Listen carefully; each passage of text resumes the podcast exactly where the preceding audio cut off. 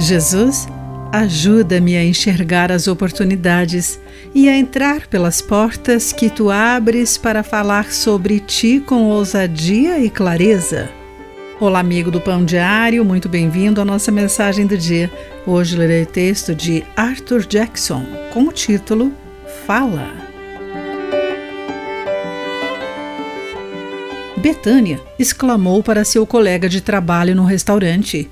Foi esse homem. Ela se referia a Mário, que a encontrou pela primeira vez em outras circunstâncias. Enquanto ele cuidava do gramado da igreja, o espírito o instigou a conversar com uma mulher que parecia ser prostituta. Quando a convidou à igreja, ela disse: Você sabe o que eu faço? Eles não vão me querer lá. À medida que Mário lhe falava sobre o amor de Jesus e lhe garantia que ele tem poder para transformar a vida dela, lágrimas escorriam pelo rosto. Agora, Betânia trabalhava num novo ambiente e era a prova viva do poder de Jesus.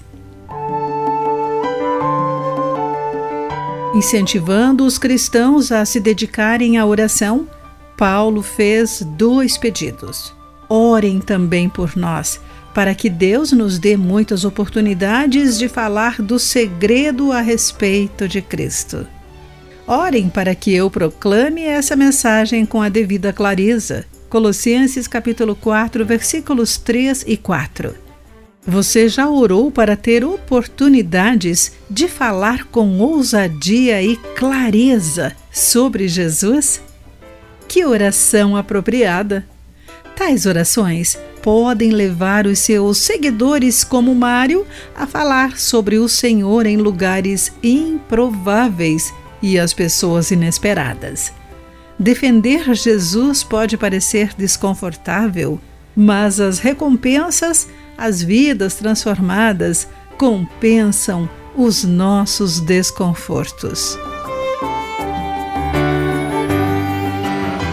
Querido amigo, você já compartilhou o amor de Jesus com alguém, mesmo numa situação inesperada e desconfortável? Qual o papel da oração em nossa preparação para falar com ousadia sobre ele? Pense nisso. Aqui foi Clarice Fogaça com a mensagem do dia.